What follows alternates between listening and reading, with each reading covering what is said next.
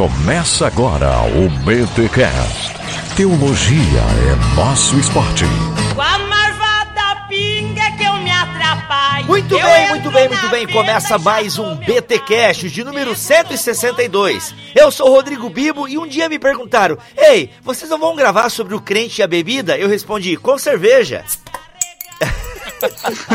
Ai, cara, a gente sai da quinta série, mas a quinta série nunca sai da gente. E eu sou o Cacau Marx e garçom, desce três aqui pra nós. É, com ou sem álcool? Vamos decidir até o final do podcast. E meu nome é Marcelo Bente e eu só queria dizer que eu estou um pouquinho de ressaca hoje.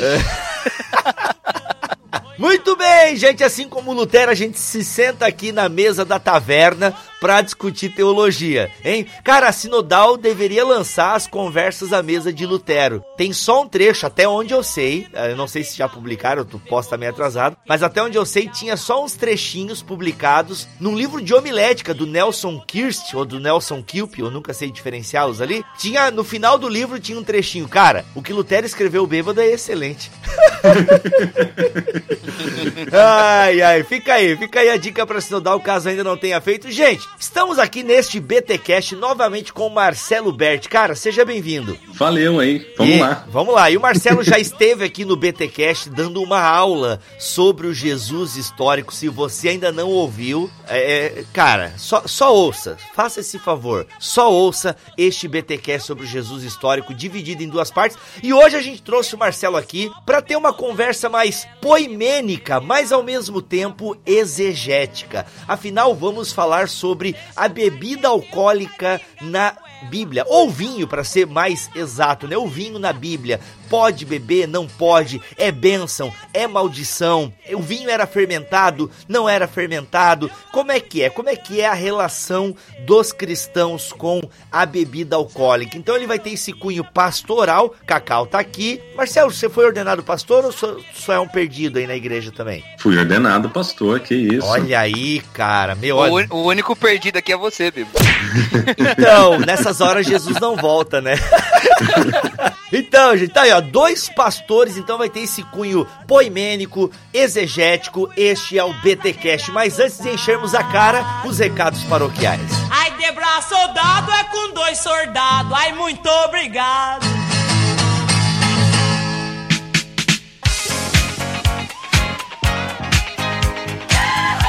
Nos recados paroquiais dessa semana, sorteio de livros! Livros, livros. Quem é que não gosta de receber aí no conforto da sua casa um livrinho sem pagar um tostão? É isso mesmo, galera. E em parceria com a editora Mundo Cristão, nós estamos sorteando Igreja Sinfônica, um chamado radical pela unidade dos cristãos. Organizado por quem? Pedro Dutti. Ele que é lá do movimento mosaico. Na verdade, este livro aqui, eu posso dizer que é o livro do movimento mosaico, Igreja Sinfônica, um lançamento da Mundo Cristão. Gente, movimento mosaico você conhece, é aquela galera gente boa que já esteve aqui algumas vezes nos BTcasts, nos trazendo aí elucidação e aí lutando junto pela unidade da igreja. Se tem uma turma que está lutando para isso, por uma igreja que preze pela relação e pela unidade, é a galera do movimento mosaico. Então tá lá o Pedro Dutti, o Rafael Pijama, o Carlão, o Igor Miguel, Guilherme de Carvalho, Guilherme Franco, Marcos Almeida, que você conhece aí como cantor e tal, mas o cara escreve muito bem, e o Pedro Dutti, já falei que o Pedro Dutti ele é o organizador da parada toda aqui. Então, gente, é o livro do Movimento Mosaico, Igreja Sinfônica, lançamento aí da Mundo Cristão. Vamos estar sorteando agora, começa o sorteio, como é que funciona, como é que faz para você participar do sorteio. Tem um link aqui na descrição deste BTcast, está lá em bibotalk.com, certo? Na postagem deste BTcast tem um link. Clicando nesse link você irá para um formulário do Google, tranquilaço. Você só precisa colocar o seu nome completo, o seu e-mail e coloque certo este e-mail e o seu endereço completo e responder a pergunta: o que mais tem dividido a Igreja de Jesus Cristo aqui no Brasil? No Brasil, porque a promoção só é válida para território nacional. É muito caro mandar para fora, gente. Foi mal. tá? Foi mal mesmo. Se você mora em outro lugar, põe o endereço da mãe aí, ou do pai, ou da avó, ou do cachorro, e aí a gente manda para esse endereço, ok? Mas responda aí, o que mais tem prejudicado a unidade dos cristãos aqui no Brasil. E é claro, se você quiser colocar aí uma solução, por que não, né? Não adianta só apontar o problema. Inclusive, esse livro aqui aponta soluções, ok? Então tá aí o sorteio do livro Igreja Sinfônica da Mundo Cristão. É o Bibotalk em parceria com a Mundo Cristão, sorteando alguns exemplares deste livro pra você. E aguarde porque vai vir BTcast com essa galera, porque eu faço questão de trazer o movimento mosaico pra cá, porque a gente se identifica com o movimento, somos todos mosaico. OK? Vamos então encher a cara em mais um Não, é, vamos lá.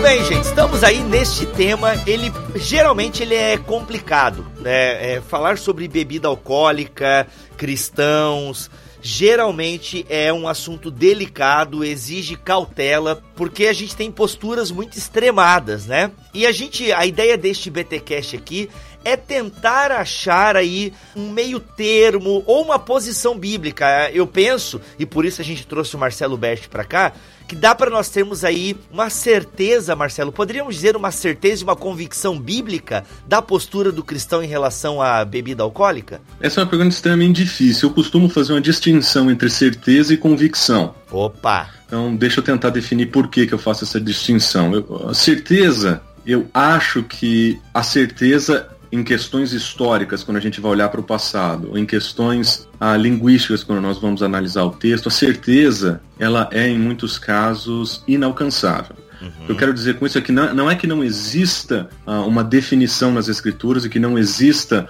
uma, uma análise consistente do passado, é que a soma desses dois estudos, elas, elas podem nos levar a, a desenvolver convicções a respeito do, do assunto, sem ter fundamentalmente uma certeza absoluta do fato. Por exemplo, quando nós olhamos, nós analisamos o passado, nós analisamos o passado através de evidências arqueológicas, nós, nós analisamos o passado através de evidências literárias. E esse tipo de análise traz para nós é, é, determinados elementos que serão interpretados pelo indivíduo. E essa interpretação nos leva às nossas convicções. Uhum. Mas eu estou absolutamente certo de que as minhas convicções são a representação exata da realidade do passado? Talvez não. Uhum, uhum. Mas as informações que eu retiro do texto me, são suficientes para que eu tenha ah, uma convicção bem analisada, bem fundamentada, mesmo que isso não signifique certeza absoluta. Geralmente, quando falamos então de bebida alcoólica no contexto cristão, é, crente não pode beber cristão não bebe. Inclusive, gente, o Marcelo tem uma série de textos no seu blog que os links estarão aqui nessa postagem do BTcast. E o Marcelo escreve e faz até um resgate histórico que até na própria literatura cristã, Marcelo, que tu deu aí uma investigada, tu percebeu isso, né, que os textos cristãos sobre a bebida alcoólica são muito enfáticos. Crente não pode beber, cita lá meia dúzia de versículos e é isso aí. Zé Fini e acabou, próximo tópico tópico. E parece que houve uma inquietação por parte, né, por sua parte, não sei se porque tu quer beber, encher a cara, vou, vou achar aí, né, um, um, um, vou achar aqui um, algo bíblico para eu poder justificar. Não, eu sei que não é isso, mas houve uma inquietação, né, por parte, conta um pouco para nós aí o que levou você a fazer essa investigação exegética, né, e descobrir, pô, galera, será que é assim? Não pode beber, citei provérbios aqui e próximo tópico? É, o, o que me levou a escrever, em primeiro lugar, foi uma, não foi uma questão tanto relacionada à, à realidade que a gente enfrenta. Foi primeiramente uma tarefa. Ah, em sala de aulas, um dos meus professores sugeriu que algum um dos tópicos ah, de pesquisa fosse relacionado a questões culturais do Antigo Testamento. E sabendo que a, a questão do vinho e da bebida alcoólica é um assunto polêmico no, no Brasil, eu perguntei para ele se ele aceitaria um trabalho que fosse dedicado ao estudo do vinho no Antigo Testamento, mas eu não tinha a menor ideia do que, que eu ia encontrar na ocasião. Naquele momento eu acreditava que a pesquisa seria simples. E eu fui surpreendido por uma realidade que eu não esperava. Eu entrei na biblioteca do nosso seminário, que tem três andares de livros, e eu procurei com palavras, né, com palavras-chave, pesquisas por livro, e todos os livros relacionados à bebida alcoólica, ao vinho, alguma coisa do tipo, todos os livros que eu encontrei na nossa biblioteca eram relacionados à proibição do vinho, com a exceção de um livro, pequeno e mal escrito, no qual o autor defendia. Tava bêbado cristão... quando escreveu. É, é eu, foi a impressão que eu tive. Ele defendia moderação, mas parece que ele tinha passado do ponto quando ele escreveu. Então eu fui surpreendido por uma realidade que eu não esperava. Para não dar a impressão que o assunto era nosso, achei milhares de livros. Eu achei sete livros uhum. em toda a biblioteca que endereçavam o assunto. Eu achei vários artigos, eu achei uh, artigos dentro de livros, isso sim, mas livros específicos sobre o assunto eu achei sete numa biblioteca imensa que a gente tem aqui e apenas um defendia uma visão, a, a visão da moderação. Então eu achei que era justo que eu gastasse um pouquinho mais de tempo ah, estudando esse assunto que algum dia eu pretender, é, eu iria colocar no Teologando. Então eu coloquei alguns dos artigos no ar já, tem mais alguns para serem escritos, que a série ainda não está terminada. Uhum. Ah, no, no Teologando você vai encontrar bastante a relação do vinho e o Antigo Testamento. Eu não escrevi sobre o Novo Testamento ainda, mas eu vou escrever. Vai sair como e-book pela BT Books, aguarde. Ah! Ó, já compraram meu livro, nem Olha aí, o oportunismo modo on, cara. Beleza, hein? Então, então a série está em andamento, mas você tem lá, acho que são um, bons artigos para, pelo menos para início do diálogo. Deus é testemunha que eu queria tomar leite. Bota a cachaça! E nós vamos explorar então um pouco esses teus artigos aqui, até pra gente entender, Marcelo, então, essa postura. Tu percebeu que a maioria dos artigos eram proibitivos, não pode, pronto, mas quando tu foi olhar pro Antigo Testamento, o que que você viu em relação a, ao vinho? O vinho é a única bebida é, alcoólica citada na Bíblia, agora não tem cachaça lá, né? Ou... é, as bebidas tipicamente não fermentadas dos nossos dias, as destiladas, elas não são encontradas nas escrituras. Então, uhum. qualquer tipo de bebida destilada ah, tá fora. Então, cachaça tá fora, o uísque tá fora. Esse tipo de bebida com altíssimo teor alcoólico era desconhecido no mundo antigo. Ah, agora, a, o vinho era a única forma de bebida fermentada disponível? Não, certamente não. Né? Uhum. A cerveja era conhecida no Egito, eles já tinham um, um processo de fermentação baseado em, em trigo e outras coisas que são similares à cerveja que a gente conhece. Não são cerveja propriamente dita do modo que nós conhecemos hoje, mas seria ó, o hidromel bisavô da nossa cerveja, é da mesma família, né? Uhum. Mas tinham outras. A, a, questão que a gente entra no, no, Antigo Testamento, e essa é uma questão debatida, é se o, o judeu, se o, o hebreu do Antigo Testamento tinha acesso a essa cerveja. E tem uma palavra que talvez pudesse dar a entender, ou pudesse ser traduzida como cerveja, que é a palavra checar, que é uma palavra usada várias vezes no Antigo Testamento. Ela é usada, ela geralmente descreve uma bebida fermentada, ela está normalmente ah, apresentada em um contexto do qual a embriaguez ou ela é enfatizada ou ela é condenada ou em algum contexto que dá a entender o alto teor alcoólico dessa bebida. E essa palavra, segundo ah, alguns dos lexicógrafos, eles têm, eles têm levantado a possibilidade de que essa palavra tem raiz em outros idiomas do Oriente Médio Antigo que poderia ser relacionado à cerveja. Uhum. Então teve um período no qual tomou-se por certo que era cerveja e algumas traduções passaram a usar a palavra cerveja ah, em inglês. Uhum. Mas ah, às vezes como nota de rodapé, coloca vinho no texto, mas coloca cerveja. É possível que fosse cerveja. Uhum. Mas mais recentemente, até onde eu tenho lido, a evidência arqueológica não tem suportado a produção de cerveja ah, no território ah, hebraico. Uhum. Então essa é uma coisa, se eles tinham cerveja, eles estavam importando, e o processo de importação naquele período não era tão simples como nós temos hoje, a transmissão, era uhum. difícil você vender longas distâncias, por isso que é, tinha-se muitas vinícolas, tinham-se muitas, ah, não só as plantações, mas também a, a, produção do vinho exigia que ela fosse local. Então, nós não temos uma forte evidência, até onde eu sei, uma forte evidência arqueológica que suporte a teoria de que no Antigo Testamento eles produziam cerveja no território. Talvez eles tivessem por trocas, mas aí eu já, eu já não sei afirmar. Mas é possível, existe a possibilidade que no Antigo Testamento eles tivessem acesso a uma bebida que seria aí a bisavó, o bisavô da nossa cerveja hoje. Deus é testemunha que eu queria tomar leite. Bota a cachaça!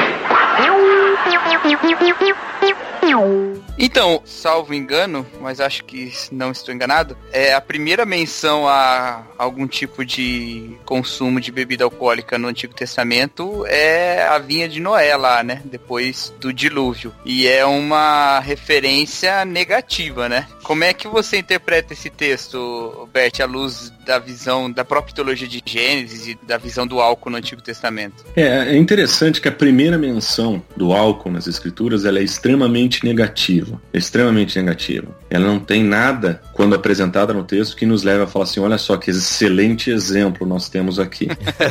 não tem. É, e, e, de fato, a primeira menção ela, ela é extremamente negativa. O que eu entendo é o seguinte: o texto não tem, na narrativa, nenhuma indicação de que o fazer o vinho ou tomar o vinho é algo negativo. O que fica claro no texto para mim é que a embriaguez de Noé é condenada. Uhum. Agora, alguém poderia, usando esse texto, inferir que o erro dele começa mais cedo, que não é só na ingestão né, é, exagerada, que nasce, na verdade, no fato de que ele tomou, no fato ainda que ele produziu isso para ele mesmo? Alguém poderia fazer esse caso usando aquele texto, porque no texto não existe nenhuma restrição é. clara ou, ou alguma indicação clara no texto que diga que uma ou outra interpretação é a única possível. Então, quando você olha para o texto do jeito que o texto está, você pode tirar qualquer uma das duas conclusões e aí vai entrar, na minha opinião, a preferência do, do intérprete. Eu, eu entendo que ah, esse texto, ah, que as escrituras não proíbem, portanto, o problema é embriaguez. Eu entendo que as escrituras proíbem, portanto, ah, eu acredito que o erro nasceu muito, foi muito antes do excesso, foi na própria produção. Então, o texto em si não é claro em nenhum, ele não foi escrito para nos dar um guia do que fazer com, com uhum. o vinho. Então é, é uma a, questão a, interpretativa. A preocupação ali até tem mais a ver com, com a maldição depois, né, de canto, do que com, digamos, um pecado de Noé, né? É, exatamente. Menos... O texto parece silente com o erro de Noé e extremamente agressivo com o erro dos filhos. Exatamente. É. Então alguns vão dizer, tá vendo? O silêncio demonstra que Deus não é contrário. Mas esse é um argumento do silêncio. Argumentos que saem do silêncio não são muito,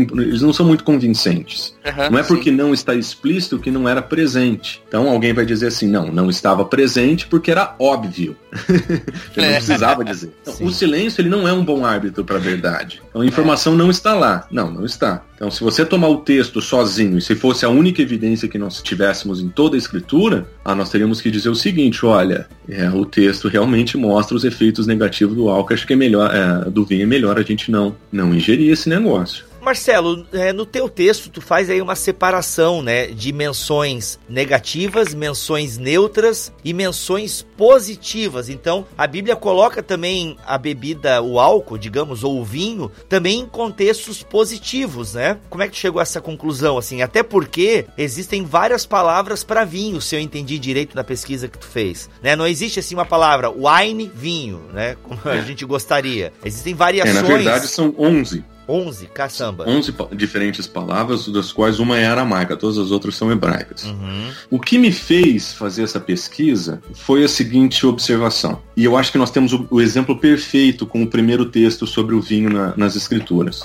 Quando o intérprete ele, ele entra para analisar o texto, eu mencionei para vocês, o texto não tem algo especificamente claro para dizer qual é a opinião que a escritura tem sobre o texto. Ele tem uma história negativa para contar. Então, qual é o critério que a maioria das pessoas usa para abordar a questão? A maioria das pessoas usa o seguinte critério. Eu cito alguns livros no artigo chamado Vinho de Acordo com o Antigo Testamento. Cito alguns artigos e alguns livros que usam a seguinte estratégia. O critério que você vai usar é a afirmação geral da escritura. E a afirmação geral da escritura com relação ao vinho é sempre negativa. E essa informação ela aparece em vários lugares. Ela aparece em vários livros de diferentes formas. Eu sou uma daquelas pessoas que eu não acredito que a visão do todo determina o sentido de um determinado texto. Não é porque o resto da escritura fala negativamente que aquele texto tem que ser negativo também. Talvez ele pudesse ser positivo, acho que o texto tem que falar por ele só. Mas como o argumento é, aparece em tantos artigos, eu decidi a investigar a questão. E investigando a questão, eu descobri, para minha surpresa, que as escrituras têm mais, no Antigo Testamento, mais declarações positivas a respeito do vinho do que declarações negativas negativas a respeito do vinho. Caramba. E essa foi uma surpresa para mim, eu não esperava ter encontrado isso. Eu fiz uma tabela, se você olhar no, no próprio artigo, tem a imagem geral do vinho no Antigo Testamento, uhum, no qual eu coloco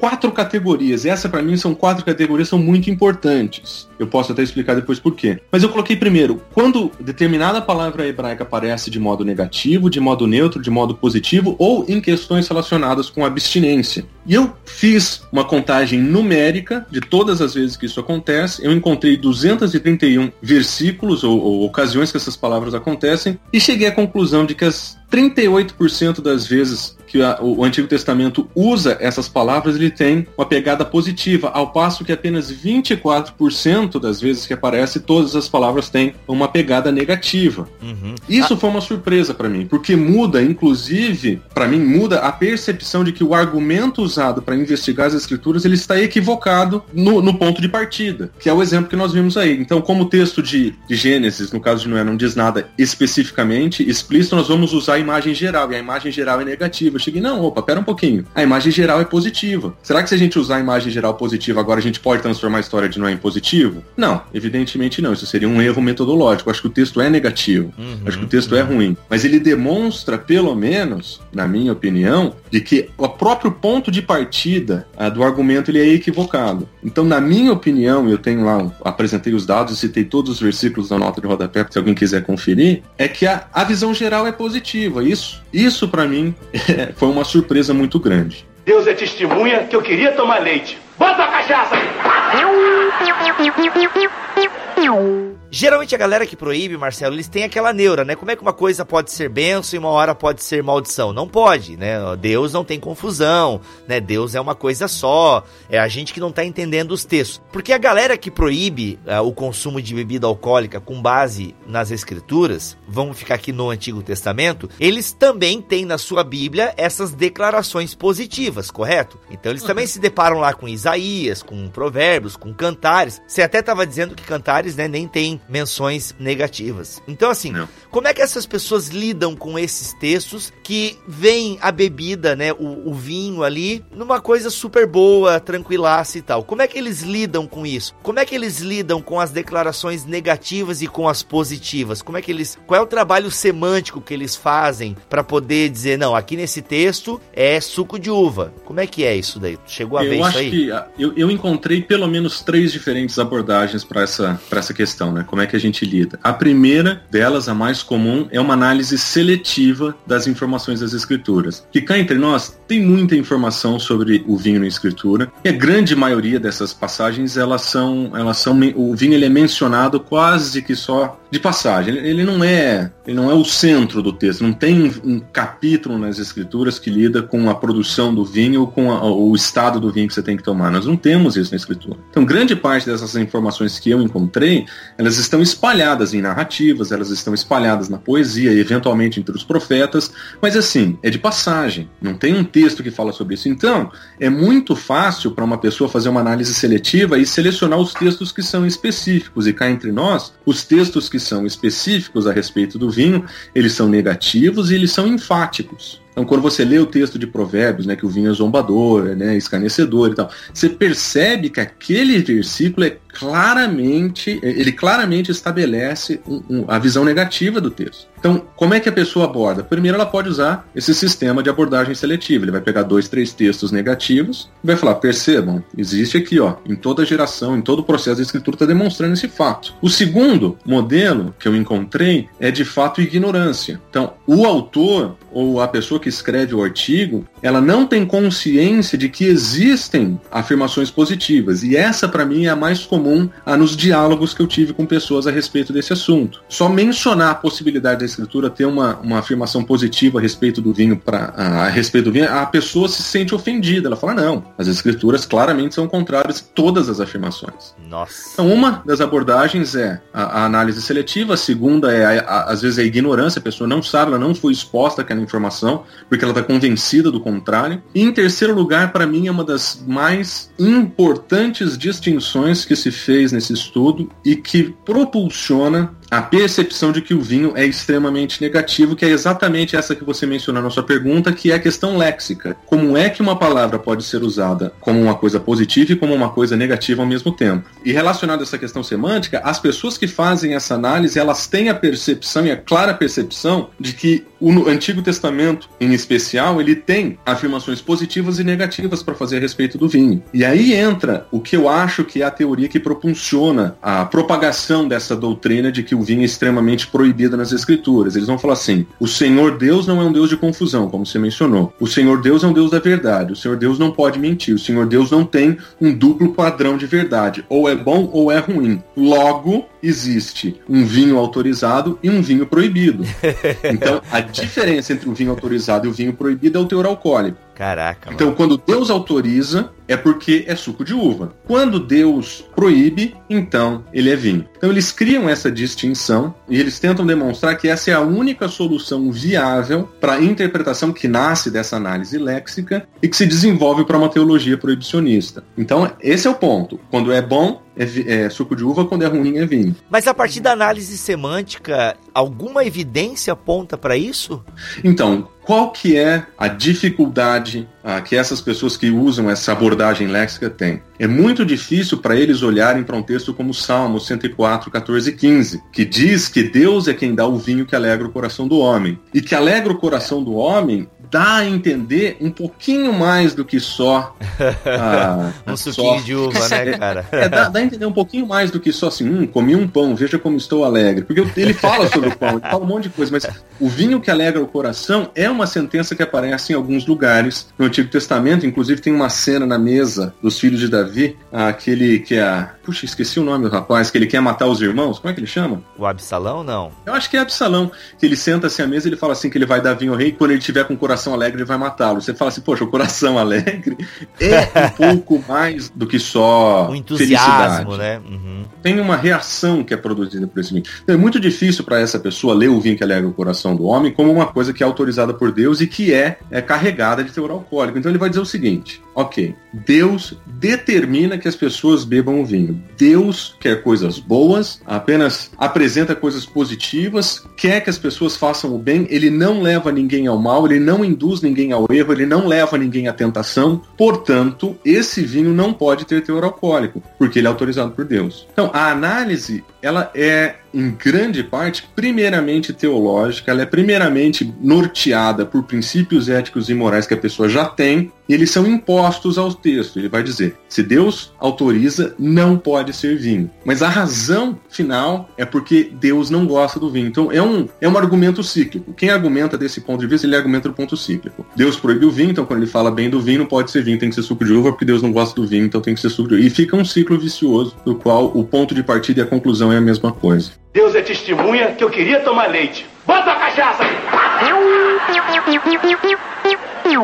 Até tem a questão do vinho novo que tu menciona aqui no teu artigo, que é a palavra ti, ti, tairosh, tirosh, Tirós. tirosh, que é utilizado 68% das vezes como é, de maneira positiva, né? Mas aí tu vai e cita Oséias 4.11, né? Exato. Que, que é, é o mesmo termo. Ou seja, então quer dizer que na análise semântica, gente, por análise semântica a gente quer dizer análise dos termos, né? Então a gente, o Marcelo falou ali que existem 11 termos, né? 11 termos que podem ser traduzidos pela palavra vinho. Então você faz uma análise desse termo nas mais diversas passagens bíblicas. Então a análise desse termo, o que determina ali é em todos esses termos, eles são utilizados ora de maneira negativa, ora de maneira neutra, ora de maneira positiva. Isso quer dizer que os termos são intercambiáveis e que não há uma imagem homogênea do vinho no Antigo Testamento? É, eu acho que é interessante é, notar algumas coisas. Algumas palavras elas têm características mais negativas, algumas palavras têm características mais positivas. Tiroche, como você mencionou, grande parte das vezes é positivo. Aposto que checar é grande parte das vezes negativo. Então você vai perceber que existem diferentes relações. Né? Então alguns vão dizer que tiroche, que é, é eventualmente traduzido em português como vinho novo, ele aparece em algumas traduções ou em alguns comentários como suco de uva. E cá entre nós, é possível que isso seja de fato a apresentação do texto. Esteja falando sobre o suco de uva. Mas a gente tem que considerar que esse suco de uva em Oséias deixou as pessoas, eh, deixaram pessoas bêbadas. O que significa, na minha opinião, que naquele texto é que o autor está falando de um exagero tão grande, tão grande, que até mesmo aquele vinho novo, que em tese tem um, um teor de fermentação menor, até esse está deixando as pessoas bêbadas. É uma hipérbole, é um exagero, é um exagero, mas é algo que reflete uma realidade. Então, a palavra tirocha, apesar de ter essa conotação positiva, apesar de ter essa conotação do vinho novo, que seria menor, que segundo a teoria seria men menos fermentado, a palavra checar é exatamente o contrário. Checar é, é o final do processo de fermentação, é a, a, sempre a, ele é normalmente traduzido em português como bebida forte, dando a entender que é uma bebida mais forte do que o próprio vinho. Mas é o termo que Deus usa em Deuteronômios quando ele convida a comunidade da fé a se deleitar. Ele fala assim: tragam todas as coisas para o templo, vamos fazer uma festa, tragam seu vinho e a bebida forte. E a dificuldade que as pessoas que proíbem o vinho veem nesse texto é que eles vão falar assim: ó, vinho significa suco de uva. Mas ele fala assim: pô, bebida forte na sequência. Então é a primeira bebida forte fermentada sem fermentação do Antigo Testamento. É difícil você fazer essa defesa. É difícil você dizer que essa bebida forte sendo utilizada aqui em Deuteronômio, ela significava algo mais leve, né? Não é, a palavra é sempre negativa, quase sempre negativa. Ela só é positiva em cinco ocasiões, incluindo nessa que o próprio Senhor ah, estabelece que o culto em Israel, que a celebração em Israel teria secar presente. Então, do ponto de vista léxico, é muito difícil para qualquer autor proibicionista ou não, definir qual é a quantidade de teor alcoólico. Se tivesse um bafômetro, claro. não, um bafômetro exegético. É, não, não, exatamente. Não existe como avaliar teor alcoólico de palavras. Uhum. O que a gente tem são indicações textuais e estudos etimológicos que linkam essas palavras que nós temos em hebraico com outras palavras uh, de idiomas semitas do Oriente Médio Antigo, que nos dão a entender que a referência é uma bebida fermentada. Então, quando a gente olha para questões negativas de iain, que é a palavra mais comum no Antigo Testamento para descrever vinho, você vai perceber que em várias ocasiões ela está relacionada à embriaguez. Outras vezes ela é usada de maneira positiva. E você fala assim, puxa, peraí, então esse vinho é a mesma coisa? Se não é a mesma coisa, como dizem os proibicionistas, a pergunta que eu tenho é por que, que o texto nunca oferece uma complementação? Fala, esse aqui é o vinho, o bom, o vinho, o ruim. Eles nunca fazem esse tipo de afirmação. Uhum. Então, a questão do ponto de vista léxico é: existem dois produtos sendo identificados pelo mesmo termo, que historicamente eram conhecidas por todo Israel e que eles nunca desenvolveram um segundo termo para especificar o que eles querem dizer, porque era extremamente óbvio para eles, ou esse único termo termo que nós temos para descrever coisas positivas e negativas nas escrituras, elas estão relacionadas ao uso desse produto e não relacionado ao produto em si. E eu acho que as provas contextuais que nós vamos ter são as seguintes: quando as pessoas exageram, elas estão bêbadas. Você não vai encontrar em nenhum lugar no Antigo Testamento o Senhor louvando o exagero. Então, talvez nós tenhamos evidências contextuais que sugerem aí, e aí vem aquela conversa que eu falei sobre certeza e convicção. Eu tenho certeza absoluta de todos esses fatos, não, mas as evidências que eu encontrei no texto, as evidências que eu encontrei na análise semântica, léxica, elas me, me levam na direção, me levam a crer que essa conclusão é uma conclusão extremamente plausível para o Antigo Testamento.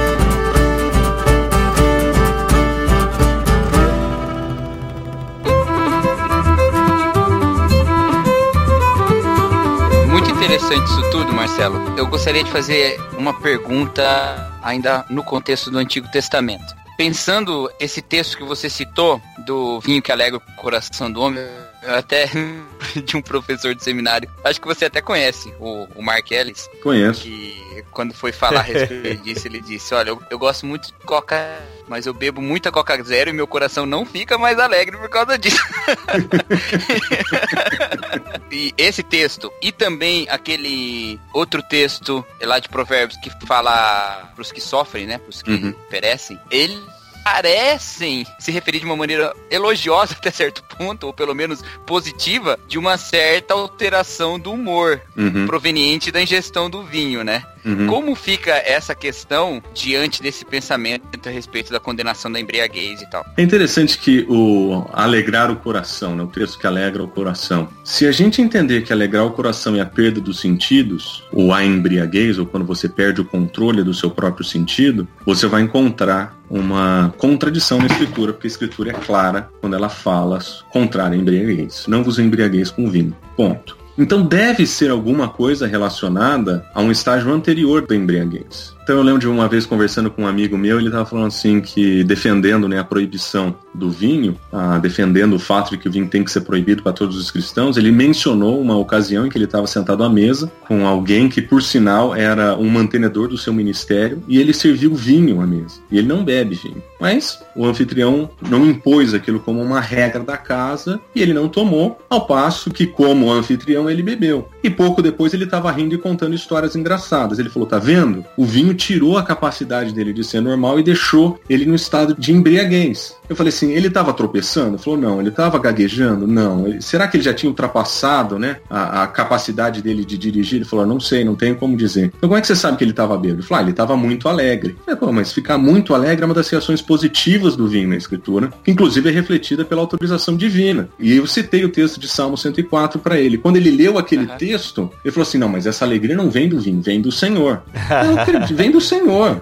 Mas o Senhor deu o vinho para eu ficar alegre. Então ele, ele usou um meio meio para que eu me alegrasse. Então, eu entendo essa descrição de, de Salmos, nessa alegria do coração, como esse momento que não é a embriaguez, porque ela é autorizada pelo próprio Senhor. Ao passo de que lá em Provérbios eu acho que aquilo é uma história muito triste. É uma mãe tentando ensinar para o filho como é que ele tem que ser rei. E ele fala assim: a bebida não é para você. E se você estudar o pano de fundo desse conceito, você vai perceber que no, no Oriente Médio Antigo não era incomum que reis e pessoas de autoridade estivessem completamente embriagadas no exercício da sua função real e promovessem absurdos terríveis na sua legislação porque eles estavam bêbados. E ali uma mãe aconselha o seu filho a falar o seguinte: olha, não, a bebida forte não é para você. A bebida forte é para quem tá sofrendo. a bebida forte é para eles que deve se dar. Ele não tá falando que o rei tem que dar bebida forte para aquelas pessoas. Mas é uma, é, uma, é uma imagem triste. É uma imagem triste. As pessoas que estão sofrendo são essas as pessoas que precisam dessa bebida. Você não, você tem que ser, você tem que estar tá com as suas capacidades cognitivas em alerta no seu momento de juízo. É por isso que você não pode ingerir essa bebida. Deus é testemunha que eu queria tomar leite. Bota a cachaça!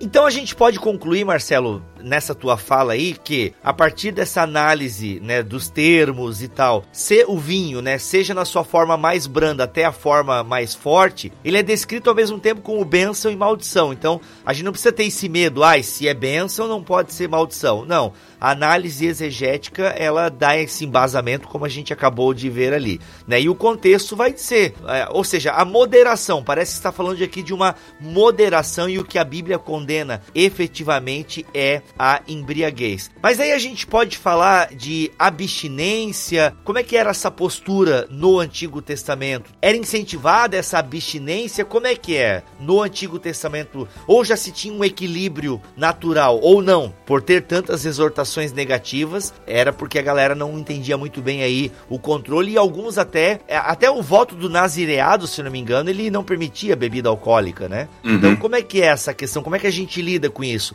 É bênção, é maldição, mas existe no Antigo Testamento algo que indique, ó, mas é bom mesmo tu não beber. Tipo, eu esperei a conclusão do tipo, não vem nenhum tipo depois não, dele? Não, o tipo, tipo isso, né?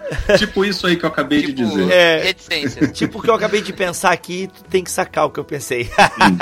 o, o para mim o que foi o, o que foi muito interessante quando eu fiz a análise, e se eu vou novamente direcionar os nossos ouvintes para o artigo chamado O Vinho de Acordo com o Antigo Testamento, no qual tem uma tabela no meio do artigo, no qual eu coloco todas as informações que saíram da minha pesquisa. E eu criei quatro categorias de investigação, uma que dizia que os textos eram negativos, outras que diziam que o termo era usado num ambiente neutro positivo e, uns, e uma categoria específica relacionada à abstinência. Por que, que eu criei uma, uma, uma quarta categoria que não tem nenhuma relação de qualidade com as outras, né? Ela é, ela é a diferente, a categoria é diferente das outras. Por que, que eu criei a quarta categoria? A quarta categoria, para mim, ela demonstra que a teoria de que a proibição ela é presente no Antigo Testamento, ela é geral e que ninguém poderia beber por nada, é porque as escrituras de, é, demonstram a existência de votos de abstinência, pessoas que voluntariamente, por um determinado período de tempo, deixariam de beber ou o vinho, né, o yain ou o shekar, como aparece em algumas ocasiões, e eles vão dizer o seguinte: eu vou me abster dessas bebidas, eu vou me abster do vinho, yain, e eu vou me abster de shekar, a bebida forte. Agora, se esse voto de abstinência é algo especial, ele tem que se abster de algo que era permitido. Caso contrário, a abstinência não faz o menor sentido. Eu vou me abster de alguma coisa proibida. Eu vou me abster, eh, me abster de matar alguém. Vou me abster de comer porco. Não, todas essas coisas elas eram proibidas. Esse voto não teria o menor sentido. Você não precisaria fazer esse voto de abstinência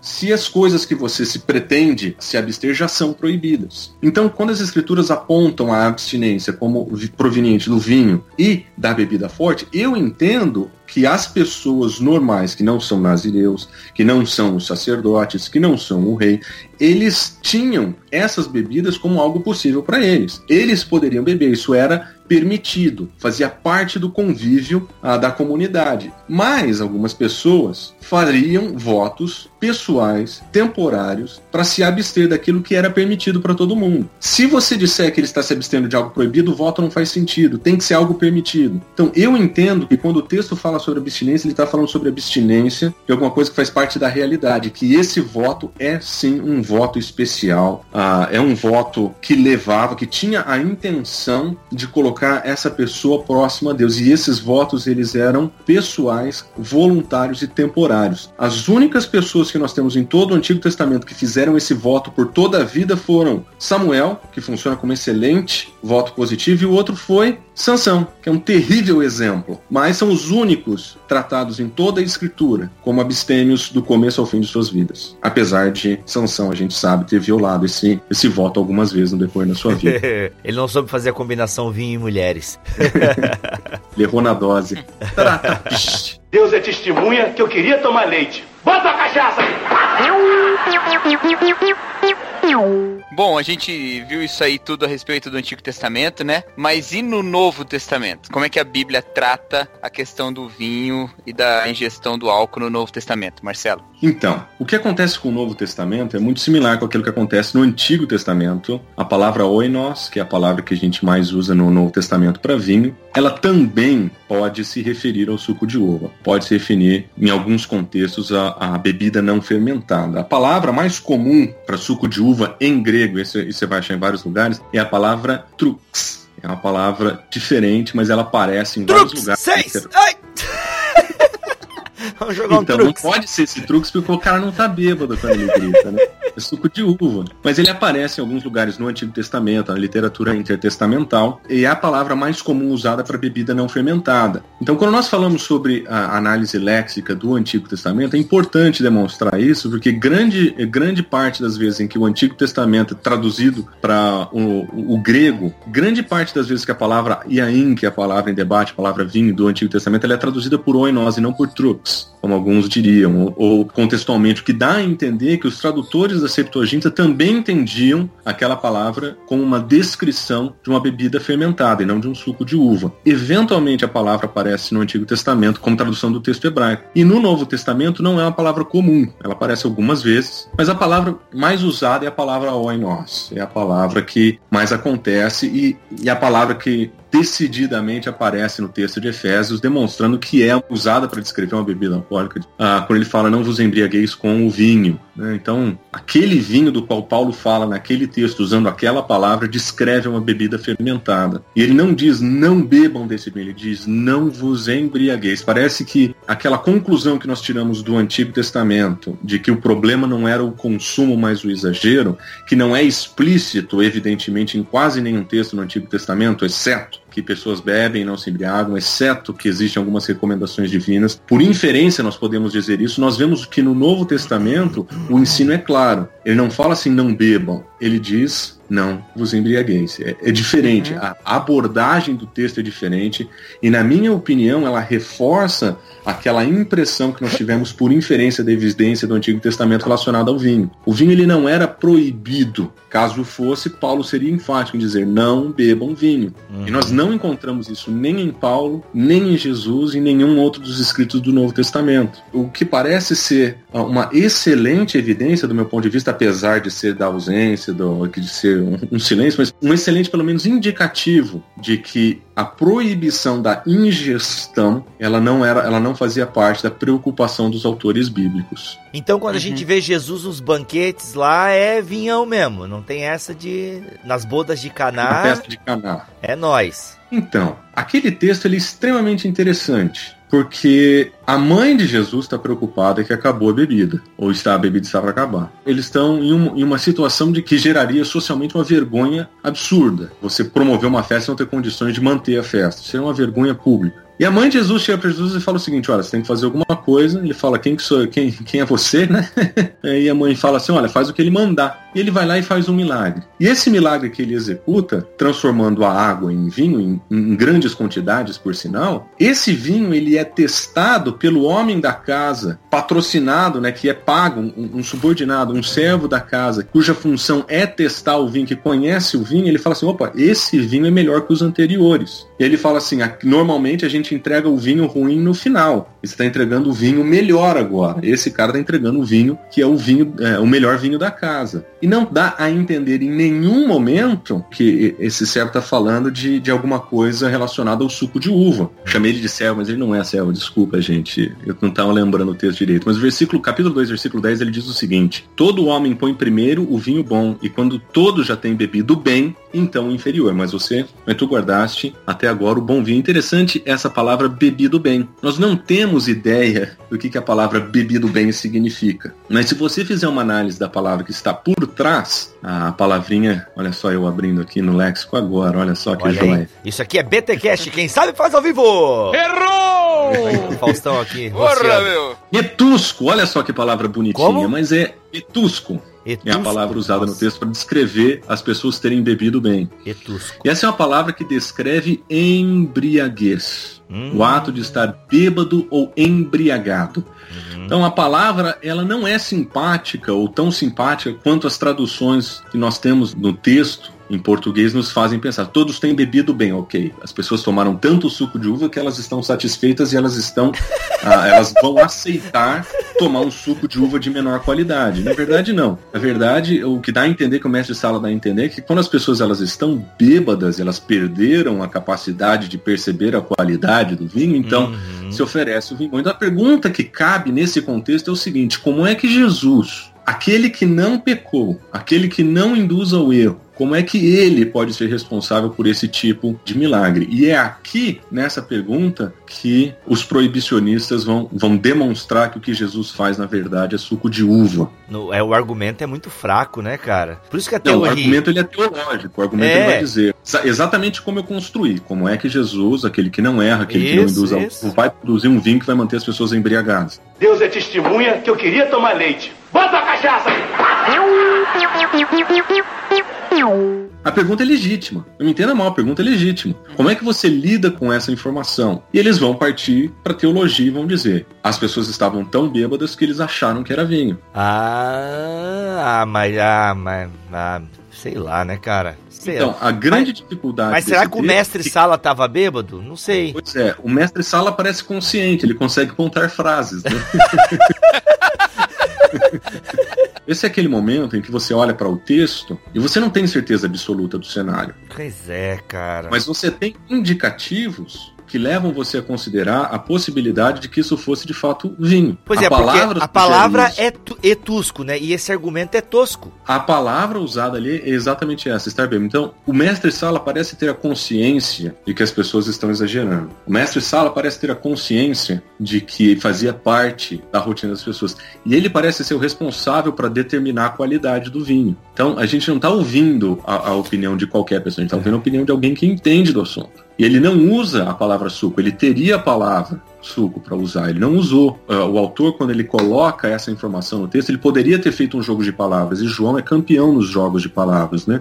Ele, ele usa muito essa transformação de conceitos, a, a, apresentação de mesmos conceitos através de diferentes termos. E ele não faz isso em nenhum momento. Ele, ele mantém consistentemente o uso da palavra vinho, onos, nesse texto. Uhum. E ele usa, uh, usa a palavra ficar bêbado. Então as pessoas estão fazendo isso. Agora, a inferência teológica que as pessoas fazem a partir desse texto é o seguinte, para proibir, né? No, no caso, os proibicionistas É que Jesus, quando ele, ele faz essa multiplicação, então, como ele não pode participar do ato ilícito, ele oferece suco de uva. Por um outro lado, a gente poderia dizer que o fato de que Jesus fez esse vinho não significa que naquela festa e naquela ocasião as pessoas estavam exagerando, porque o texto não diz que os participantes da festa estavam bêbados. O mestre Sala, ele estabelece uma informação que descreve o padrão geral da sociedade. É assim que as pessoas fazem. Ele não está dizendo que é assim que foi feito aqui e que é assim que as pessoas estão experimentando agora. Uhum. O texto não diz que as pessoas daquela festa estão bêbadas. O texto diz, na verdade, que o modelo natural, o normal para as pessoas fazer seria aquilo, mas ele não descreve a realidade da festa. Então você pode ter pessoas tomando um vinho de excelente qualidade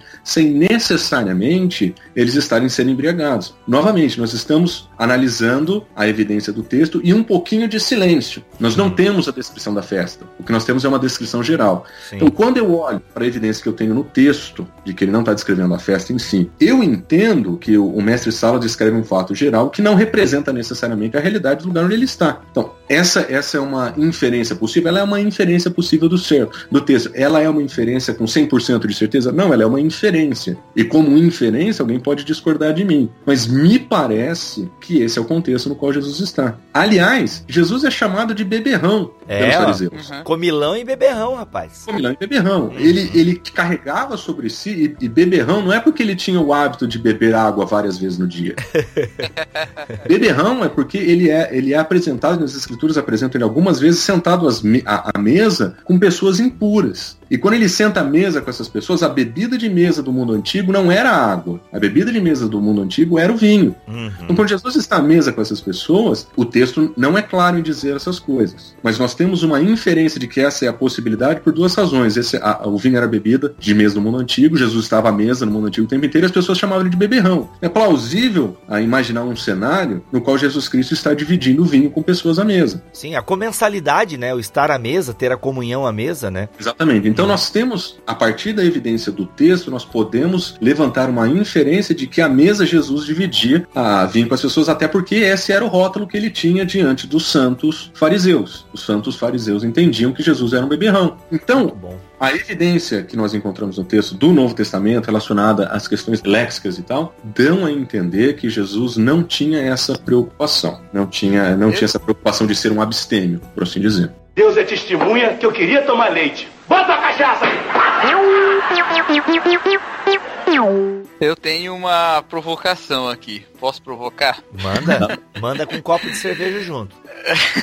Não que eu defenda essa posição nem nada. É só uma, é, uma tentativa de um desdobramento de um pensamento aqui. Então, o texto que condena explicitamente a embriaguez é o texto de Efésios, certo? Agora, o texto de Efésios diz para nós não nos embriagarmos com vinho no qual há dissolução, mas nos enchermos de espírito. É possível que o problema não seja exatamente a embriaguez, mas a dissolução? Quer dizer, se você enche a cara, cai dormindo e, e acorda no outro dia é, não necessariamente aquilo é, foi condenável do ponto de vista da palavra de Deus. Hum, por exemplo, eu quando eu bebia, né, e eu já fiquei bêbado, acho que sei lá, algumas vezes na vida, mas eu fico o contrário do bêbado tradicional, porque eu sem bebida já sou um cara pra fentrex e, né, animado e agitador e tal. Quando eu bebia, eu ficava totalmente introvertido, deitava e dormia. A ideia é mais ou menos assim, embriagado você perde o domínio de si e perdendo o domínio de si você vai fazer coisas e essas coisas são um problema. Porque aí não teria problema as pessoas estarem bêbadas na festa. É, entende onde eu quero chegar? É, eu entendi, eu entendi o que você quer falar. Você está querendo dizer que a embriaguez não seja talvez o problema em si, talvez o resultado da embriaguez seja o problema. Uhum. Eu acho que se a gente vai nessa direção, acho que a gente faz uma ruptura no texto que o texto não tem. Tá. Por exemplo, ele diz não vos embriagueis no vinho, e a expressão que ele usa é no qual. Como que diz essa tradução em português? Então, eu vou ler aqui na corrigida, revisada e fiel, tá? Segundo o site bibliaonline.com. Efésios 5,18 diz o seguinte: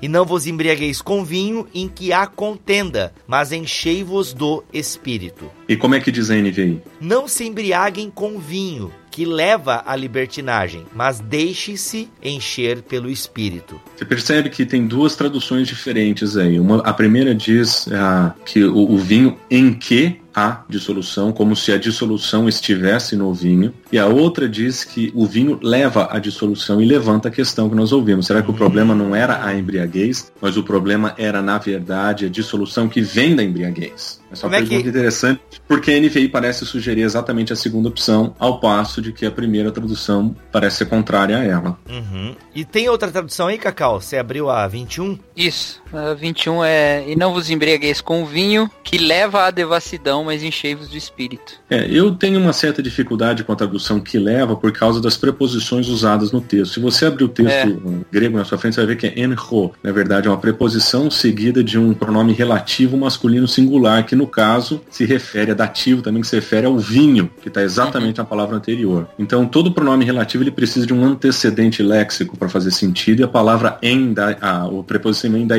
de, de, de, conteúdo. Então, é o vinho no qual, seria a minha tradução, com, uh, no qual tem dissolução. Né? Então, eu acho que é o vinho que contém, não que leva. Eu acho que se fosse uma, uma ideia de, de levar alguma coisa, a gente teria a preposição eis seguido de genitivo, e não teria um pronome relativo. Né? Então, seria, seria na verdade, um, um outro é. verbo. Então, e olha... o problema que essa, com essa opção né, que o problema seria a dissolução e não a embriaguez, é que o verbo imperativo da frase é o embriagar-se, que é o mesmo verbo, a metotusco, que a gente viu no texto de Jesus. Olha, ei, mas deixa eu interromper aí, ó. Ficam desprezando a NTLH? Chupem aí, ó. não se embriaguem. Olha aqui, não se embriaguem, pois a bebida levará vocês à desgraça. Olha aí, ó. Tá vendo? Essa é a tradução ruim. acabei de falar que essa tradução é ruim, pô. Rapaz, cara, falou que era boa. Acabei de falar exatamente o contrário. Caramba, eu ouvi tudo torto, cara. Calma, não, é que mas... você tava prestando atenção no texto, você não tava prestando atenção Ah, no pode ser. Eu, porque eu só tomei farinha láctea aqui, gente. Verdade. Caramba. Eu acho que a ideia que leva é exatamente onde vem a pergunta, que é a tradução a sugerida pela NVI. Ah, tá. No qual. Entendi, agora entendi. Porque o no qual sugere. É no qual é o vinho, né? Sim, justamente. É o vinho bom. que contém. Mas na verdade isso é uma figura de linguagem. Né? O vinho não contém dissolução, né? Você não vai entrar lá nos ingredientes do vinho, você vai ver álcool, Sim. uva de solução 3%. Você não vai encontrar isso lá. Ai, ai. É figura de linguagem. Você está falando que o vinho, nesse sentido, talvez a figura de linguagem que tenha sido interpretada pela NVI, uhum. é exatamente essa que vai levar, né? Uhum. É, Olha aí, mas, mas ela não erra sozinha. A NTLH não erra sozinha, hein? Não falem mal dela. ela não erra sozinha. É, é gente boa traduzindo esse texto, mas é uma interpretação talvez proveniente da figura de linguagem ah, usada aqui no texto, no qual o conteúdo, na verdade, descreve o objetivo. E faz uhum. sentido, porque é isso mesmo. Uhum. Mas o argumento é se o problema é a dissolução e não a embriaguez. Se o problema que eu teria com essa opinião é que o imperativo usado aqui, que é, de, é o mesmo verbo que João usa no capítulo 2, lá sobre se embriagar, Cara, agora ah, ele é um imperativo negado. Né? Ele vem com um, boa, um, advérbio de negação antes dele. Então o problema é a embriaguez. Esse é o verbo. O que leva é uma possibilidade interpretativa, através da análise da figura de linguagem do texto, que não é explicitamente mencionada. É possível. Eu acho que não é a melhor uhum. opção, mas ela é uma interpretação interpretação possível. Uhum. Mas o, o, de forma nenhuma o texto está dizendo que o problema é a, a dissolução e, e não a embriaguez. O problema é a embriaguez. A dissolução é só o resultado dela.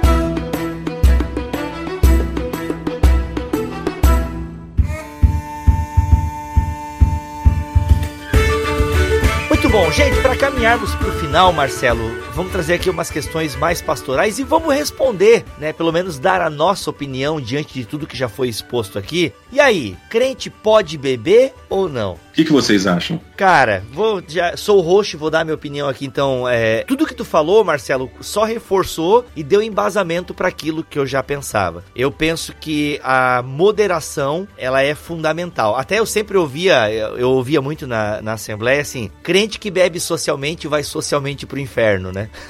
Nossa. É, a Lana Holder tem uma pregação dela e isso marcou muito, assim. Mas é. É, eu, hoje em dia eu não sou é, abstêmio, é, eu não vejo problema algum em consumir bebida alcoólica, desde que é, eu mantenha as minhas faculdades mentais. Então, assim, mas. Isso... São poucas, né? Então... São poucas, é. Então já tem o Tico e o Teco. Você não quando... precisa beber muito pra perder, É, né? justamente. Então assim, cara, é como... Ei, eu nunca me esqueço uma vez, a minha professora na, no oitavo ano, que eu peguei, eu fiz uma colocação assim na sala, meu, que ela ficou de cara, né? Dela bem assim, meu, gente, é interessante, né? Enquanto nós temos momentos de loucura, o Rodrigo tem momentos de lucidez. Nossa! Pra vocês verem como eu era. Então, assim, ah, mas eu tenho essa postura, assim, Só comigo. Eu- entendi o verbo no passado. Ok. Pô, Jesus, Jesus Cristo mudou o meu viver. Aí o que acontece? Eu, eu também nunca vi essa proibição clara, assim, nas escrituras, né? Apesar de sempre também ver esses textos ali que falavam do perigo, da embriaguez e tal. Por exemplo, eu não bebo quando vou em festa, porque eu dirijo e a minha esposa gosta de beber, né? Uma cervejinha e tal. Então eu procuro dar esse prazer pra ela, assim. Então, porque assim, se eu vou dirigir, zero álcool. Então eu, eu procuro ter essa consciência, assim, mas é- é a consciência que eu tenho. Outra, evito beber em lugares públicos. Ah, mas isso é hipocrisia. Não é, eu não acho que é hipocrisia. Primeiro pra não levantar, né? Aquele irmão que vê a gente e tal. Até uma coisa que eu vou querer depois que vocês escutam, essa ideia do irmão fraco, do irmão forte e tal. Inclusive até no texto do Marcelo vai dizer que o argumento pra gente ser abstêmio pode ser a questão do amor, né? Em lugares públicos eu realmente evito. A não ser que eu saia com amigos e vou num, num lugar próprio e tal, né, lugar que vende massas, aí ali rola um vinho num canto da mesa lá e tal. Mas bebo assim, meu, tomara que nenhum irmão apareça, sabe? Porque, pô, aquilo pode. É, é meio estranho assim, mas. Porque, pô, eu não quero. Não, faz sentido, faz sentido. É, eu não quero ofender o irmão, a- né, sabe, a fé do irmão, não quero ser o motivo pro irmão, pô, ficar escandalizado e tal, ainda que não é bem o termo escandalizado, mas, pô, ficar assim chateado com aquilo, pô, o Bibo bebe, que mal e tal. Mas eu não tenho problema algum desde que eu tenha controle sobre isso. Então aqui em casa, né, tem o vinhozinho, tem a marula, se bem que a marula faz tempo que tá cara pra caramba, né? Então assim, mas gosto de dar umas bicadas e tal, mas muito de vez em quando, ou quando vem um casal de amigos aqui em casa, daí abre aquela garrafa, assim, mas sabe, tudo muito moderado. Não censuro quem bebe publicamente, então não tenho problema com isso. Eu realmente fico com o Paulo nesse sentido de não se embriagar, né? Não faça você, é, você tem que estar ciente do que você tá fazendo. Se bebeu, não dirija. Até que tem um amigo meu, que é meu parceiro de poker, e ele bebe. Ele é um cara que gosta de beber, de apreciar cerveja. Enquanto tu entende de exegese, Marcelo, ele entende de cerveja, sabe? Na, na mesma proporção. E o cara, é, ele manja muito. É até bonito de ver ele falar de cerveja. E ele é um cara que bebe bastante tal. Só que assim, um dia eu fiquei, pô, assim, foi um exemplo positivo pra mim. É, a gente foi num casamento, ele falou, Bibo, tu me leva? Eu e a minha esposa? Levo, cara. Por quê? Não, porque eu vou beber e depois eu volto com alguém. Então eu não vou de carro. Porra,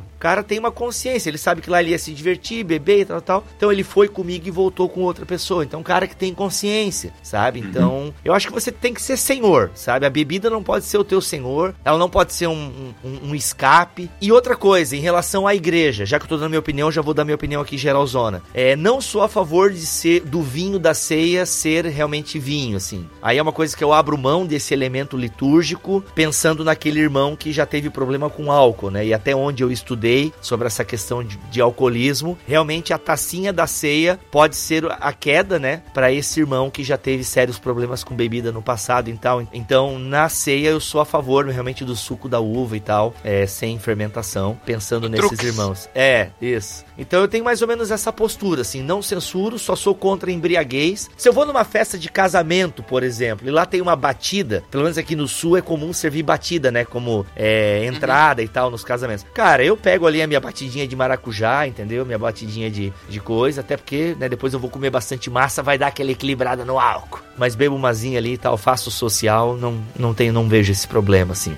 Deus é testemunha que eu queria tomar leite. Bota a cachaça!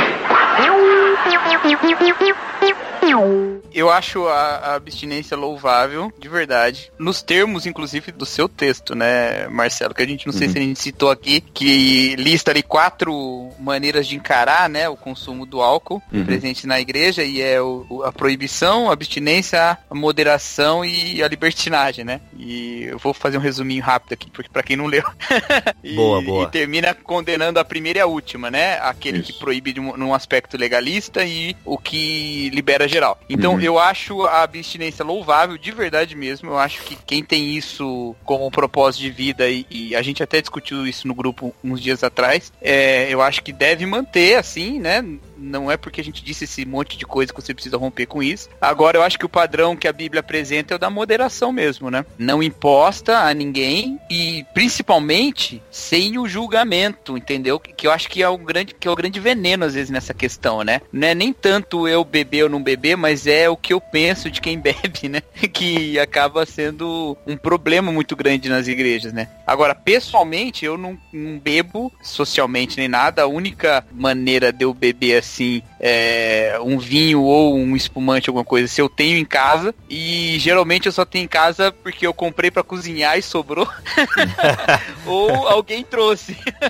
Agora, igual que o, o Bibo falou, se eu vou dirigir é zero álcool, absolutamente, nem, o, nem os teores mais baixos. Por isso que não bebo fora de casa também, porque geralmente eu tô dirigindo. E não gosto de cerveja, não gosto de uísque, não gosto de nada mais. Só, Ah, só isso mesmo não que eu rola falei. também, é, cerveja não rola. Não, mas do ponto de vista do julgamento também, é igual o que o Bibo falou, né? Não tenho essa. Assim, eu tive que lutar com o legalismo que havia em mim numa época da minha vida, né? Mas aprendi realmente que eu é que estava sendo fraco em botar essa questão dentro de uma hierarquia espiritual a respeito dos outros, né? Como encaro atualmente é que a Bíblia não é proibitiva a respeito dessa questão. Diante de tudo que a gente falou, fica isso ficou claro, né? Não, o proibir realmente não é claro nas escrituras. Hum. Deixa eu falar só mais uma coisa. Agora é o seguinte, eu acho também, e aí eu não sei se vocês vão concordar comigo, mas que as igrejas, elas têm o direito de também colocar o padrão que elas esperam delas, né? É, Sim, eu conheço gente que eu conheço gente que tá em igreja que a, a abstinência do álcool é uma imposição e você não vai Então, se a abstinência é imposição, não é abstinência, é proibição. é, exatamente, é proibição, tá bom. é, boa. Que é proibido, né? E eu acho que você, por amor, não deve criar uma revolução. É. A, a revo- a revolta da cachaça na sua igreja.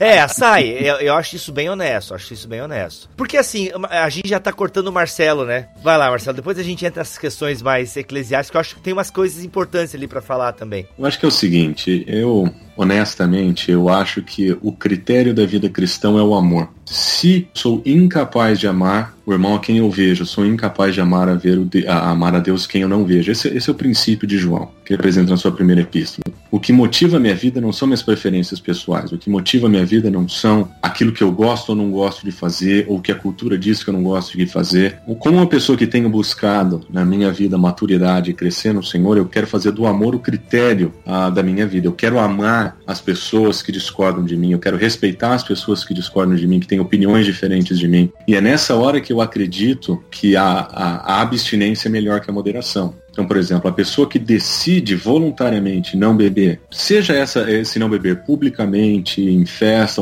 onde quer, que seja, se essa pessoa toma essa decisão, essa decisão da consciência dela, eu acho que isso não é só louvável, eu acho que isso é recomendável. Não é porque a Bíblia não tem uma proibição, não tem uma, uma nota que diga, olha, essa é a única opção possível, que é a proibição. Não é porque na- essa opção ela não está explicitamente descrita nas escrituras que eu preciso tomar o caminho oposto. Fala, não, então agora eu posso qualquer coisa em qualquer lugar. Não, eu acho que a vida cristã ela tem que ser norteada por essa busca do amor ao próximo, por amor aos nossos irmãos. Então, do meu ponto de vista, eu diria que nesse sentido a abstinência seria até mais louvável que a moderação. Mas eu acho que a moderação não está tão longe da abstinência nesse sentido. Eu acho que a, a moderação ela não viola o princípio do outro. Uhum. Ah, Eu acho que a minha moderação, seja na minha vida particular, ou seja como o indivíduo vai categorizar o uso moderado da sua bebida, ah, eu acho que ela também não viola o outro. Eu acho que se nós dois, se eu que sou uma pessoa que leva uma vida de moderação e a pessoa que leva uma vida de abstinência, se nós queremos amar e fazer do amor o critério das nossas relações, eu vou respeitá-lo pela decisão que ele toma e ele vai respeitar, ele vai me respeitar pela decisão que eu tomo. Porque amor, é, em grande parte, ela é de uma via única. Nós demonstramos, nós não esperamos o retorno. Mas é um princípio que todo cristão tem que levar, seja aquele que gosta da bebida, seja aquele que não gosta da bebida, seja aquele que aprova a bebida, seja aquele que desaprova a bebida. O que me incomoda no discurso dos proibicionistas é que o único que tem que amar são aqueles que bebem. Boa. Ah, veja só você. Você não ama seu irmão. Você não ama seu irmão porque você bebe. Aquele lá não bebe e agora o que você vai fazer? Então você tem que ser abstêmio. Cara, boa.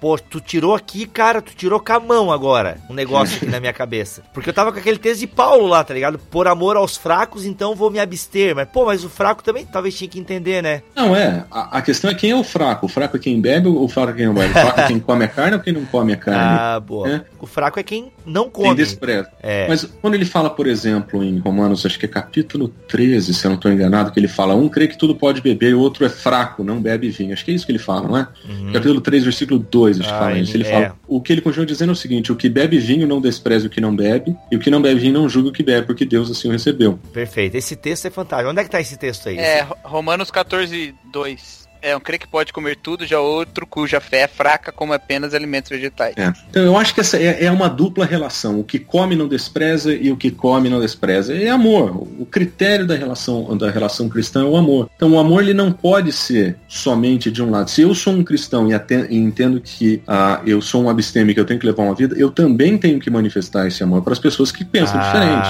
Ah, Então eu acho Ah, que o amor som. tem que ser o critério, tem que ser o ponto de partida do diálogo a respeito disso. Deus é testemunha que eu queria tomar leite. Bota a cachaça! Eu acho que a escritura é clara em dizer que a embriaguez é desprezível. Então, uma vez que eu sei que a embriaguez é desprezível e eu não sei onde está o meu limite de embriaguez, a abstinência é uma boa resposta. A moderação também é, não tenha dúvida, mas a abstinência é uma boa resposta. E sabendo que a abstinência é uma boa resposta, eu acho que a escritura é clara em dizer que existe um repúdio à embriaguez na escritura. Eu acho que isso é claro no texto que nós vemos no Antigo Testamento, nós vemos no Novo. A, a violação dessa- desse mandamento seria um problema para a fé, especialmente quando ele se torna regra. Mas o, o a grande dificuldade desse elemento é que nós Ah, não sabemos onde está a nossa linha que, devi- que divide a sobriedade e a embriaguez da nossa própria vida. E é nessa hora que a abstinência se mostra uma excelente visão para o cristão, porque ele sabe que se, em, em se abster da bebida, ele nunca vai violar essa regra.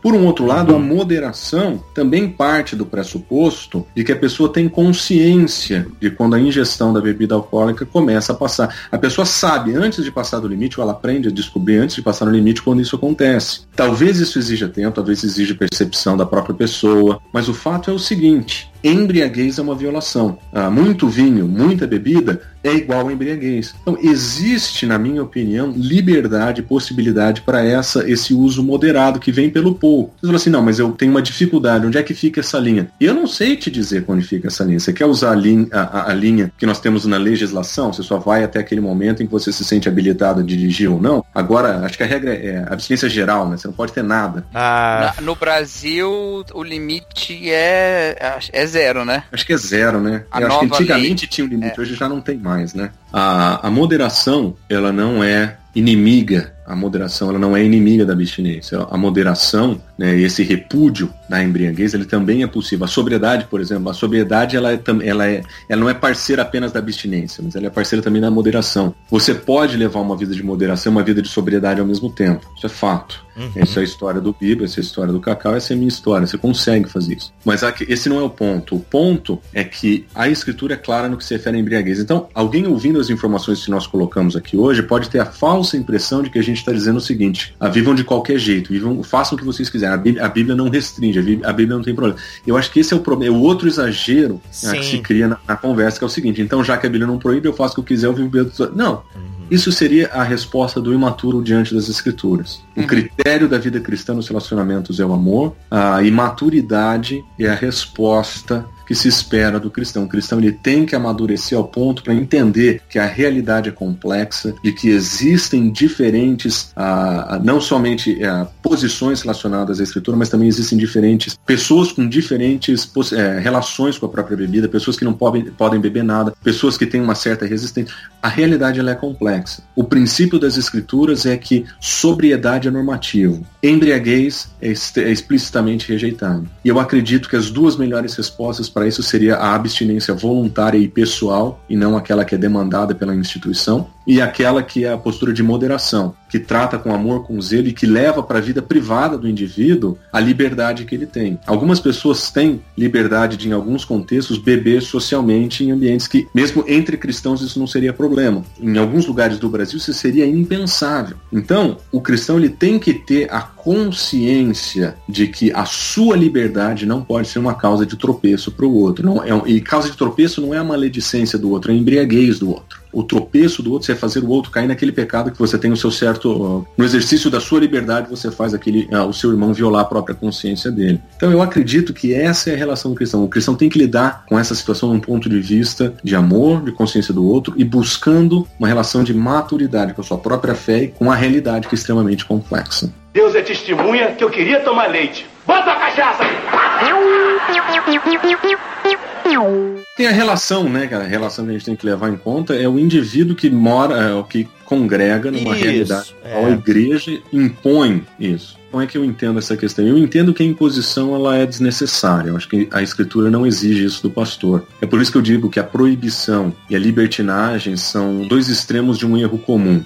Um quer forçar no outro a maturidade, quer impor no outro a maturidade e impede que a pessoa tenha a sua liberdade de a, a própria possibilidade de amadurecer, porque o amadurecimento não vem pela proibição, né? vem pelas suas decisões, pelas suas escolhas, pela sua própria realidade de vida, você dizer isso eu faço, isso eu não faço, e você toma a decisão de não fazer por questão de consciência. Isso é maturidade. A imposição ela tira de vida a possibilidade de desenvolver a capacidade de decisão. A, a decisão não é sim ou não, a decisão é obediência. Você só tem essa opção na sua vida. Você vai obedecer ou não vai obedecer. Na minha visão, o proibicionista que impõe para sua igreja a proibição, ele faz a sua, ele tira da sua igreja a possibilidade de maturidade. Eu acho que ele toma essa decisão às vezes por questões teológicas, ele realmente acredita que esse é o ponto da escritura, e alguns tomam por questões práticas. Ele fala assim, é mais fácil lidar com a regra do que lidar com a exceção. Então, se eu falo que a bebida é proibida, quantas vezes eu vou ter pessoas sendo disciplinadas por embriaguez na minha comunidade? Ou todo mundo vai se tornar bêbado? E aquele medo que motiva o pastor a tomar uma postura de segurança. Eu não gosto de decisões tomadas por medo, eu não gosto de, de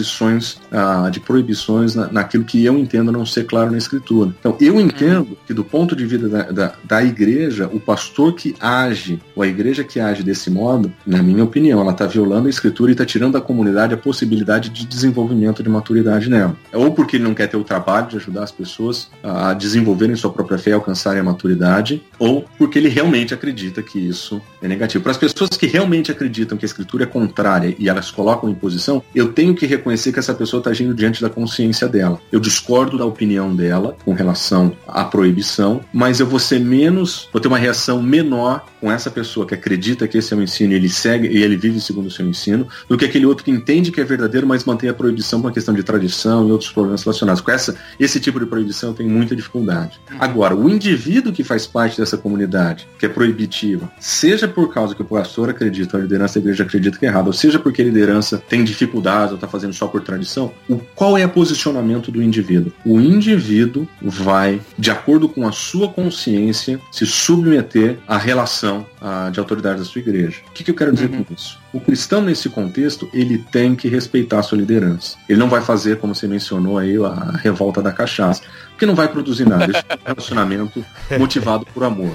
Esse cara tá levando as suas preferências pessoais ao último nível e querendo que todo mundo tenha a opinião dele, que é exatamente o que o proibicionista está fazendo. Então vai ser uma briga de ego, uma briga de conflito, que vai acabar provavelmente dividindo essa igreja ou causando uma fissura nos relacionamentos da igreja, e todos os resultados provenientes dessa atitude são desprezíveis pela igreja. Nós temos que zelar pela unidade. Então esse indivíduo, ele vai, por consciência e por opção, fazer o seguinte: eu vou ser um abstêmio. Eu não proíbo, eu não faço com que as outras pessoas proíbam, eu não acho que a pessoa que tenha bebido seja o pior pecador do universo, mas por amor aos meus irmãos e por amor à comunidade que eu vivo, eu prefiro não beber. Ele poderia tomar uma decisão de moderação? Poderia, falar assim, não, na minha casa exclusivamente porque eu tomo cuidado com o outro. Essa também é uma postura possível. Então, a pessoa que vive nesse contexto, ela tem que ter a consciência que ele precisa respeitar suas autoridades, ele precisa amar os seus irmãos e ele precisa honrar sua consciência. Se chegar num ponto em que mensagem da igreja é exclusivamente contra o pecado, no qual ele não tem, ele não tem condição de ouvir um pouquinho sobre a graça, e que tudo que se escuta é condenação, condenação, condenação, talvez em algum momento da sua vida, da sua jornada cristã, esse indivíduo vai procurar uma outra comunidade, porque não é errado procurar uma outra comunidade, desde que a saída seja pacífica, você não precisa brigar para sair, você não precisa, você não precisa causar um problema para sair da igreja. Você simplesmente vai entender que por diferença de opinião e por questões de consciência, você vai procurar uma comunidade que tem uma abordagem diferente diferente. Mas eu não recomendaria ninguém a fazer das questões do álcool o critério da avaliação da igreja para onde ele vai. Jesus Cristo tem que ser o critério, a graça de Deus tem que ser o critério, a exposição das escrituras tem que ser o critério. Mas se, se a pessoa faz da questão, álcool, a questão do álcool o centro, o crivo da realidade dele, ele vai acabar morando com os libertinos. Ele vai falar que aqui, aqui eu me sinto em casa, eu vejo quanto eu quero ninguém me critica. Ou vai para luterana, né? Relaxa. Ah, o Alex não tá aqui, deixa. Deixa. Então, tem uma série de elementos que compõem a decisão desse indivíduo, mas eles têm que ser norteados novamente pelo respeito pela eh, liderança, pelo amor pelo outro, pelo esforço da unidade desse corpo e não fazer nada que venha destruir essa unidade. Então, ele pode decidir abster e continuar onde está, ou ele pode decidir para outra comunidade, desde que o critério não seja essa opinião. É, como eu mencionei, é, é a igreja que prega condenação, condenação, condenação. Essa pessoa, na minha opinião, ela viola a, o princípio da pregação na, na igreja, da edificação mútua na igreja. Então, talvez seja o momento de procurar uma nova comunidade. Mas fazer isso de modo pacífico. O, o, o ponto é, qualquer ruptura da igreja, qualquer fissura nos relacionamentos da igreja que sejam criados por motivos como esse eles são, eles devem ser evitados a todo custo. Seja por quem tem uma, uma visão de abstinência, ou seja por aquele que tem uma visão de moderação. Quem quer que seja, nós temos que colocar outros elementos da vida cristã ah, para balancear essas questões. Então, essa é a minha opinião.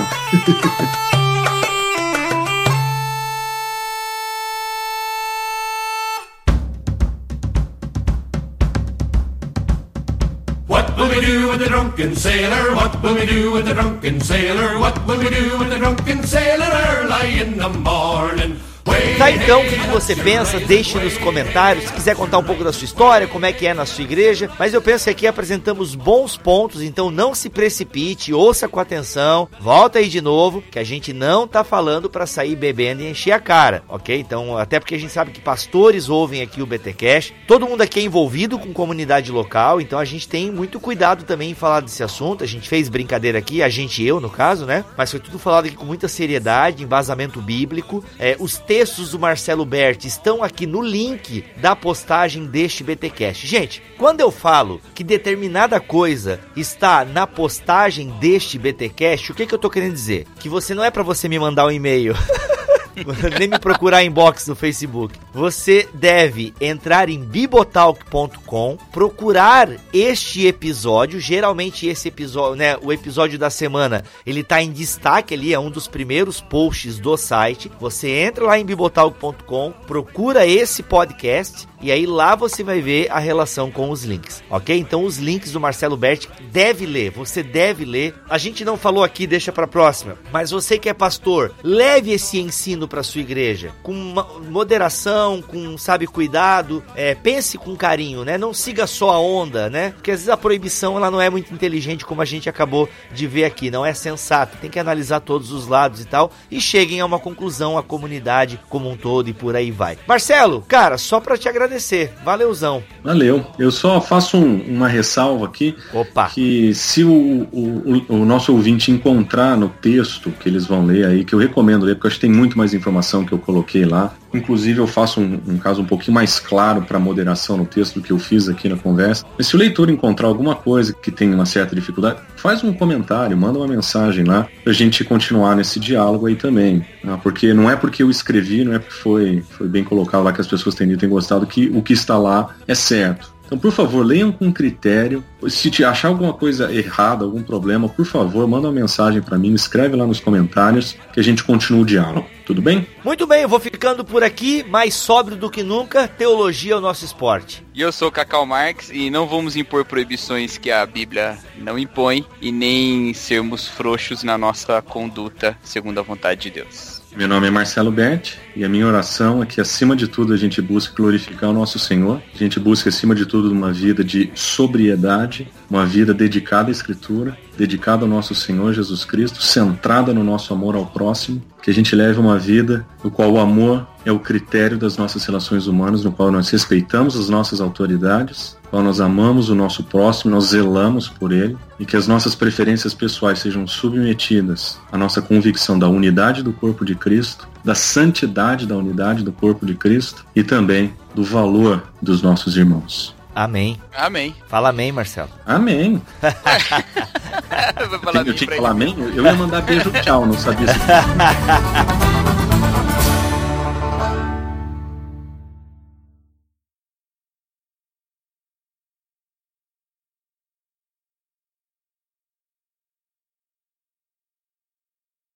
Eu, é, antigamente eu gostava só do doce mesmo, o vinho tinha que ser suave, mas agora eu é. gosto mais do seco mesmo.